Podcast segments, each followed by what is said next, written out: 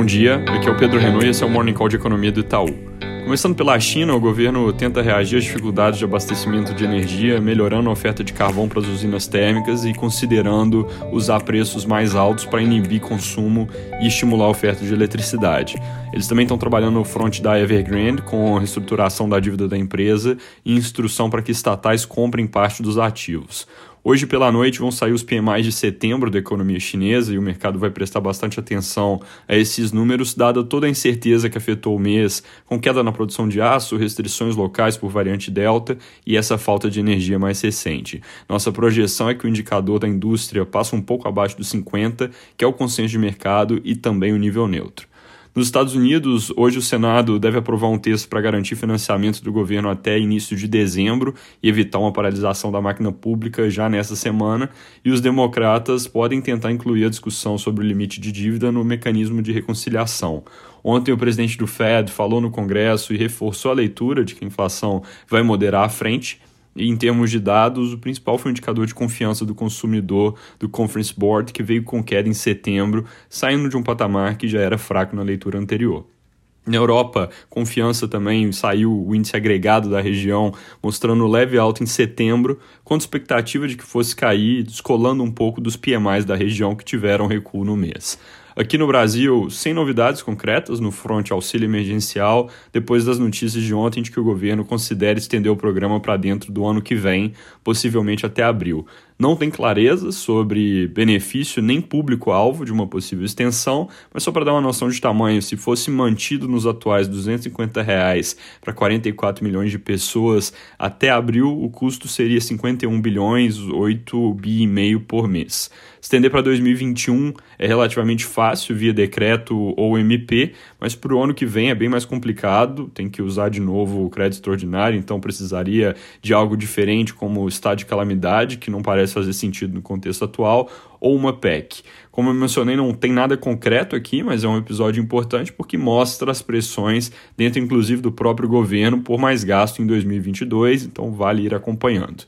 É, de notícia nova hoje, em entrevista ao Estadão, o relator da reforma do imposto de renda no Senado disse que espera aumentar o limite de isenção da pessoa física dos R$ 2.500 que foram aprovados na Câmara para R$ 5.000 por mês e isso é algo que, obviamente, aumentaria bastante a renúncia fiscal do governo com esse projeto e deixaria o resultado líquido ainda mais negativo para as contas públicas, a não ser que compensado por aumento de carga em outro lugar. E aí, para isso, o relator cita tributar jogos de azar, aumentar a tributação sobre indústria extrativa e voltar atrás na redução da CSLL. Ele também disse que não vai fazer nada sem ver estimativas de efeito antes, então talvez mude de ideia, porque o impacto desse limite de isenção em 5 mil reais é bem grande, mas de qualquer forma é um ponto a se chamar atenção, pode levar a uma reforma ainda mais complicada sob o ponto de vista da arrecadação.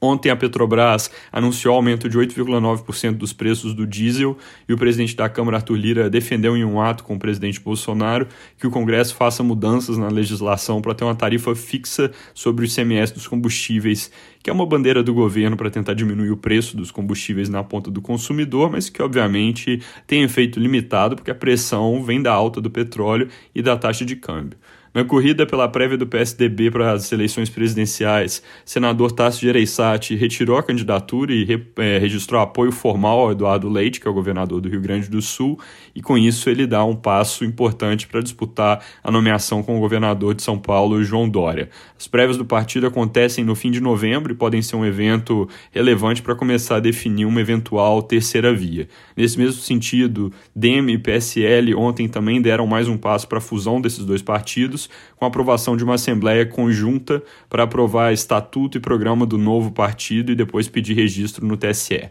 Da parte de dados, acabou de sair o GPM de setembro, veio com deflação de 0,64% no mês, contra a nossa projeção e consenso, que eram queda de 0,45%, puxado aqui esse número pela parte de preços no atacado, que caiu 1,2% no mês. Na variação em 12 meses, o IGP recua de 31,1% para 24,9%, e vai evidenciando que o pior em termos de inflação de matéria-prima já passou. Nossa projeção para o GPM do fim do ano é 18,5%. Também saíram os indicadores de confiança dos serviços e do comércio. Ambos vieram com queda em setembro, serviços caindo 2 pontos e comércio 6,8.